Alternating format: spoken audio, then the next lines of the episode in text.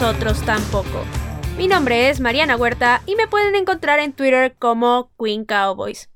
Y empecemos con las noticias rápidas. La primera de ellas es que el equipo concretó un trade con los Texans para traer a los Cowboys al liniero defensivo Eli Anko a cambio de una selección de séptima ronda del draft.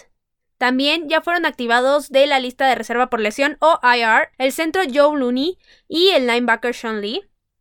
Y por último, los Steelers presentaron contagios de COVID el lunes después del partido que jugaron el domingo contra los Ravens, en el cual un jugador de justo los Ravens también salió positivo a coronavirus. ¿Y por qué esto es relevante? Pues porque los vaqueros juegan esta semana contra los Steelers y si existe un riesgo de que no se juegue el partido. Ahora, hay que esperar y ver si salen más positivos en la semana o si ya no hubo contagios y se va a poder llevar el juego. En caso de que se tuviera que posponer el juego, ojalá se pospusiera para la próxima temporada porque la verdad yo no veo forma en que los vaqueros puedan ganarle al único equipo invicto de la NFL, sobre todo por las condiciones en las que está el equipo, porque si realmente hubiera llegado como yo pensaba que iba a llegar los vaqueros a ese partido, tal vez lo ganarían, pero ese ya va a ser tema del próximo episodio, así que ya vamos a dejar de hablar de esto y pasemos al tema de hoy, el cual lógicamente va a ser el análisis del partido de los Cowboys contra las Águilas de Filadelfia. Desde que salió Andy Dalton en el partido contra Washington y entró Ben DiNucci a suplirlo, todos realmente sabíamos que el partido contra Filadelfia iba a ser bastante complicado y al menos yo no tenía las expectativas muy altas sobre el equipo, sobre este juego y creo que eso me ayudó bastante a que pudiera ver algunas mejoras en el equipo y también a que viera los errores más con una visión crítica que con el sentimiento de enojo y frustración que normalmente generan. Y no es que disfrutara el juego porque realmente una derrota no se puede disfrutar, pero al menos fue más fácil llevarlo para mí. Nuevamente aquí nos encontramos con un partido en el cual el equipo se vio bastante errático y con muchos errores, pero pude ver algunos focos pequeños de esperanza, ya pensando en un futuro a largo plazo, que sí me dejaron no contenta, pero un poquito mejor de lo que había estado los partidos anteriores, en los cuales no veía cómo el equipo podía mejorar ni en cuánto tiempo, y aquí realmente ya vi cosas que sí pintan para que el futuro sea mejor. Primero que nada, vamos al grano, los Cowboys volvieron a perder, esta vez contra Filadelfia en Filadelfia. Fue un partido que realmente no mostró buenas actuaciones de ninguno de los dos equipos y que al final los errores fueron los que inclinaron la balanza hacia que las Águilas ganaran. Pero justo para saber cuáles fueron estos errores, pues vamos a ver específicamente qué sucedió en el partido minuto a minuto, cuarto por cuarto. Así que vamos a empezar de una vez. En el primer cuarto los Cowboys empezaron a la ofensiva y empezaron a avanzar primordialmente con tierra. De hecho, hicieron una buena jugada doble reversible en la cual corrió CD Lamb, pero al final una captura sobre Ben DiNucci provocó que el equipo se quedara corto y tuvieron que patear un gol de campo de 49 yardas, el cual fue bueno, y así los Cowboys pusieron los primeros tres puntos en el marcador y empezaron ganando el partido para sorpresa de todos. Después empezó la ofensiva de las Águilas con una corrida de 19 yardas, pero en la siguiente jugada, de Marcus Lawrence consiguió una captura y en la jugada inmediata siguiente, la defensiva volvió a presionar a Carson Wentz y Donovan Wilson consiguió forzar un balón suelto, el cual recuperó, y con esto la ofensiva de los vaqueros iba a tener una excelente posición de campo en la yarda 35 de Filadelfia. Ahora empezó a avanzar la ofensiva otra vez y ya estaban en segunda y gol cuando Kellen Moore decidió mandar una jugada de largo desarrollo de pase en la cual Ben DiNucci se tardó muchísimo en deshacerse del balón y lógicamente le llegó la presión porque la línea ofensiva de los vaqueros ya sabemos que no está nada bien y la defensiva de Filadelfia lo logró capturar provocando un fumble el cual recuperaron y con esto la ofensiva no pudo conseguir puntos y no pudieron capitalizar el balón suelto que ya había conseguido la defensiva de los vaqueros. Ahora, este balón suelto sí fue culpa de Bendinucci, porque aquí su inexperiencia sí hizo que no se deshiciera del balón rápidamente cuando vio a todos sus receptores cubiertos y tampoco nunca volteó al lado derecho y por eso nunca vio la presión que le iba a llegar y básicamente fue culpa de la novatez de Bendinucci. Ahora siguiendo con el partido, llegó la ofensiva de Filadelfia al campo y empezaron a avanzar sin ninguna traba y con un error de Trevon Dix en la cobertura, lograron avanzar bastante más rápido y después en zona roja la defensiva volvió a caer fácilmente en los engaños y con un pase a Jalen Regor lograron anotar y se fueron arriba en el marcador. Se acabó el primer cuarto y empezando el segundo cuarto, los vaqueros iniciaron a la ofensiva, pero no lograron avanzar absolutamente nada y tuvieron que despejar. Y después la ofensiva de Eagles empezó a avanzar bastante bien, sin que la defensiva presionara a Wentz en lo absoluto, pero se toparon con una cuarta oportunidad y tres por avanzar y decidieron jugársela y en esta jugada la defensiva de los vaqueros ahora sí decidió mandar presión con una presión tardía de Leighton Van Der el cual logró capturar a Carson Wentz y aparte ocasionó su segundo fumble del partido, el cual recuperaron los Cowboys y consiguieron una buena posición de campo. Luego la ofensiva avanzó muy poco y se tuvieron que conformar con un intento de gol de campo de 49 yardas, el cual Greg Sterling también logró. Luego hubieron dos series en las cuales ninguna de las dos ofensivas hicieron nada y tuvieron que despejar.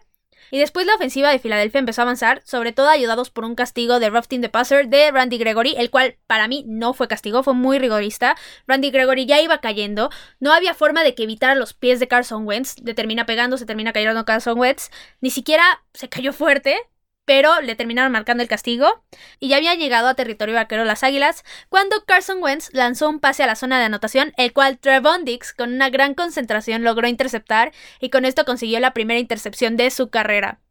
Después la ofensiva de los vaqueros volvió a verse inoperante y tuvieron que despejar otra vez. Y luego la defensiva de los vaqueros logró detener a la ofensiva de las águilas y consiguieron pararlos en una cuarta oportunidad y una yarda por avanzar.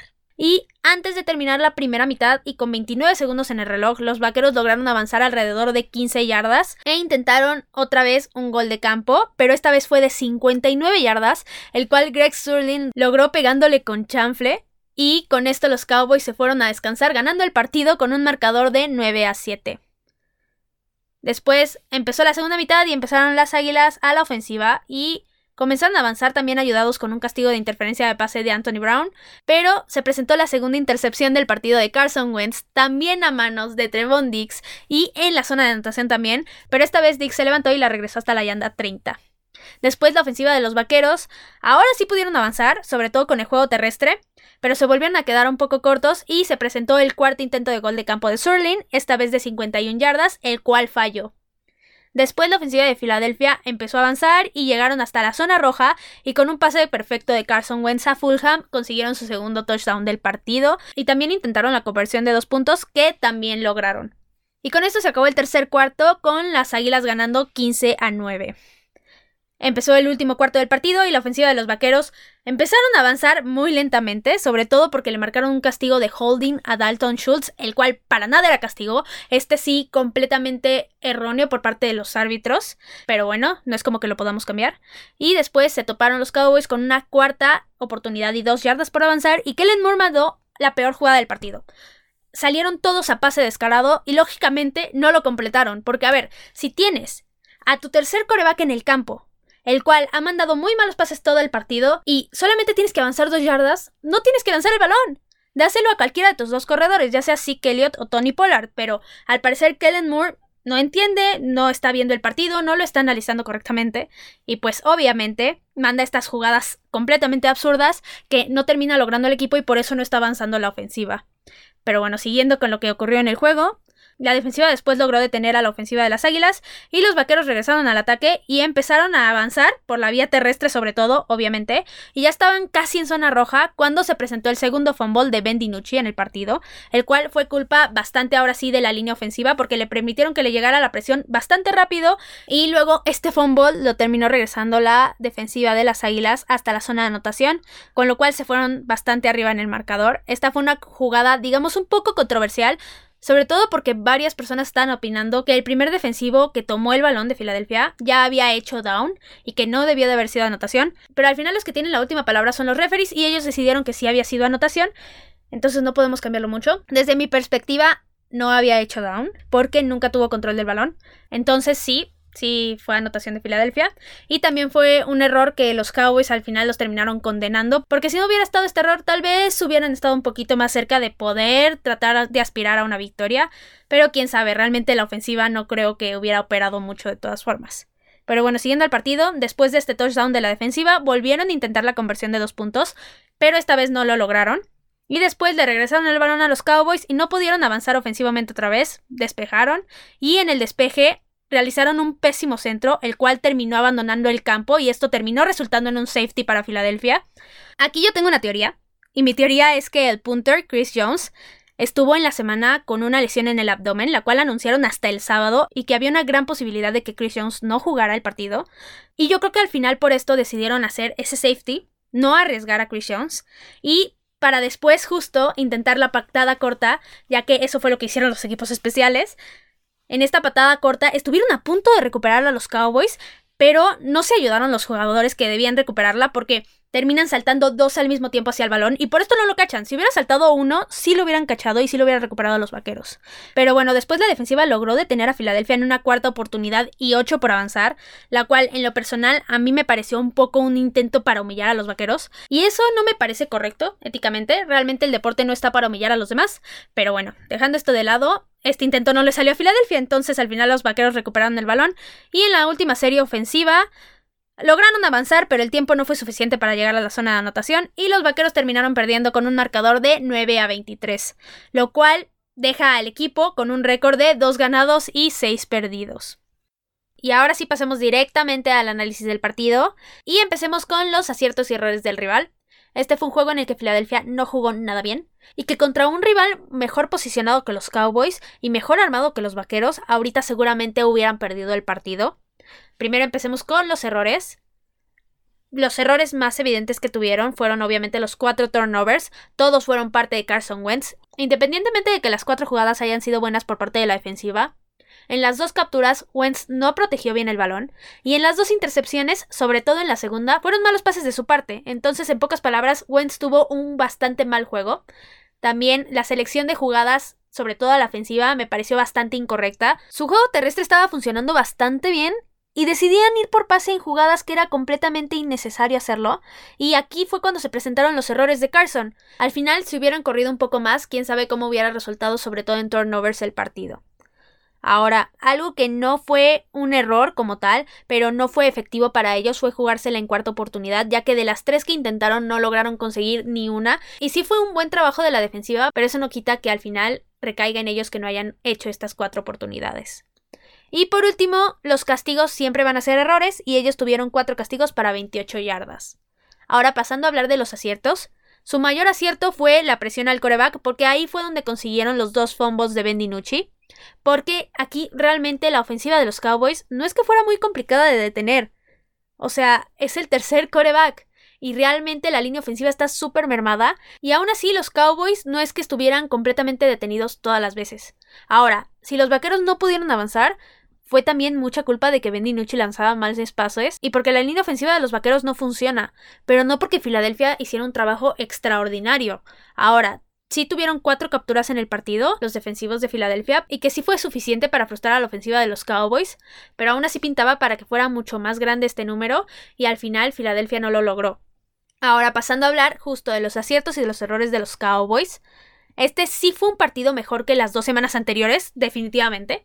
Ahora, Tampoco fue un buen partido para los vaqueros, pero sí hubo cosas que hicieron que no fuera tan decepcionante al final de cuentas.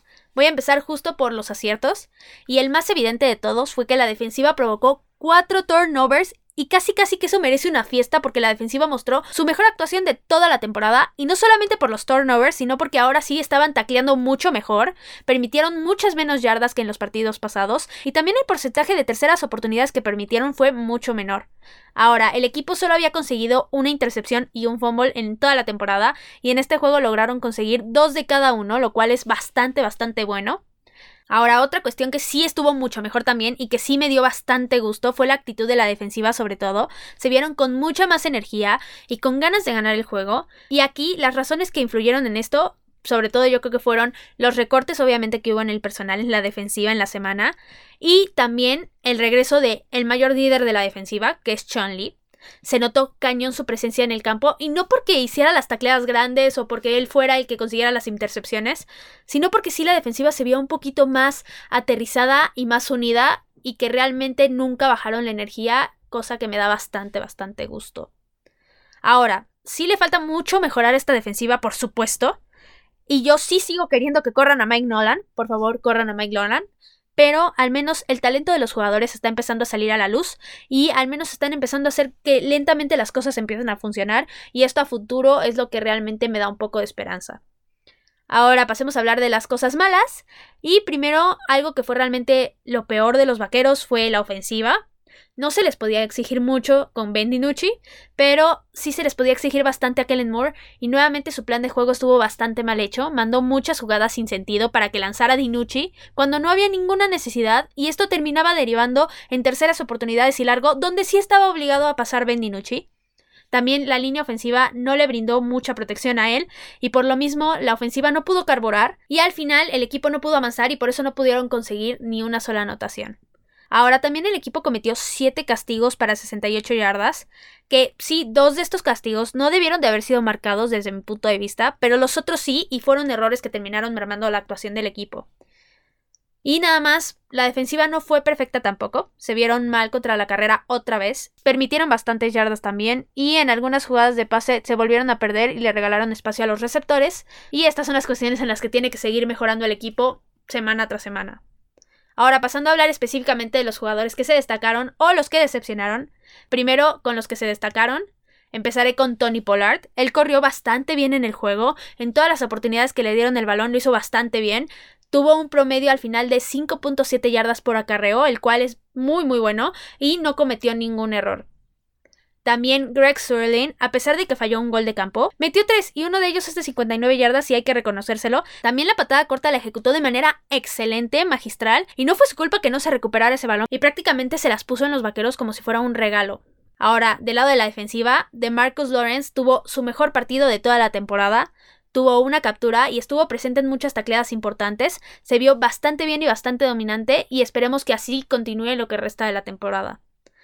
Y obviamente, tenía que hablar de Trevon Dix. Al fin puedo decir que Trevon consiguió su primera intercepción de su carrera y no solamente eso, obtuvo dos intercepciones y de manera excelente.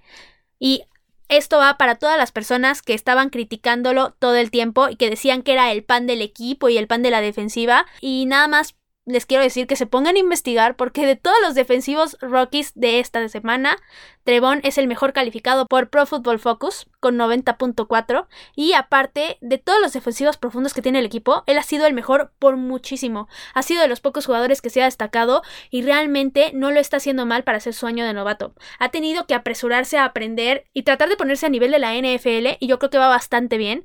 Y considerando que la defensiva está llena de lesiones, la verdad yo no criticaría para nada el desempeño que ha tenido Trevon Dix en la temporada. Ahora, pasando a los jugadores que lo hicieron mal en este juego, primero voy a empezar con Jordan Lewis. Él no está tacleando nada bien, y eso provoca que le regale muchas yardas a los rivales. Hubo una jugada en específico que nada más se lanzó así como el borras literal a tratar de taclear al jugador pero sin ninguna técnica ni nada. Entonces creo que tiene que mejorar esto bastante en los entrenamientos. Ahora, no puedo no hablar del mal desempeño de Bendinucci, porque al final sí se notó mucho su novatez, sobre todo en las jugadas en las que le llegaba la presión y tenía que salir rolando hacia algún lado, terminaba saliendo hacia su lado más difícil de lanzar, o sea, hacia el lado izquierdo, ya que él es diestro, en vez de salir hacia el lado derecho, donde tal vez sería más fácil para él, y también de repente tiró muy malos pases en muchas jugadas y trataba de tirar el balón como si fuera Patrick Mahomes, y pues no, o sea, no, no, no es por ser mala onda, pero él no tiene el talento de Patrick Mahomes. Ahora, no se le podía exigir lo mismo que a un Andy Dalton, para nada, y es por esto que no me decepcionó. O sea, sí dio un mal partido y estuvo al menos dos ocasiones a punto de ser interceptado, pero insisto, no es como que si le pudiéramos exigir mucho. Por último, la línea ofensiva lo hizo otra vez bastante mal. Presionaron muchísimo a Ben DiNucci y fue bastante culpa de ellos. Sobre todo el lado izquierdo con Connor Williams se vio muy mal, están fallando muchísimo. Porque hasta esto, el novato, el centro, Tyler Badayas, me ha agradado bastante lo que ha estado haciendo y ha venido mejorando semana tras semana. Obviamente Zach Martin sigue siendo una garantía de buen trabajo y siempre lo hace excelente. Y Terence Steele también está fallando bastante, él está del lado del tackle derecho y permite que los defensivos pasen fácilmente en muchas jugadas. Entonces tiene que sobreponerse y realmente empezar a mejorar rápido porque él sí va a estar ahí toda la temporada ya que es el suplente que queda. Ahora, pasando a hablar de las razones por las cuales Filadelfia ganó y los Cowboys perdieron, primero con Filadelfia. Fácil, ellos ganaron porque generaron dos balones sueltos y uno de ellos terminó en anotación.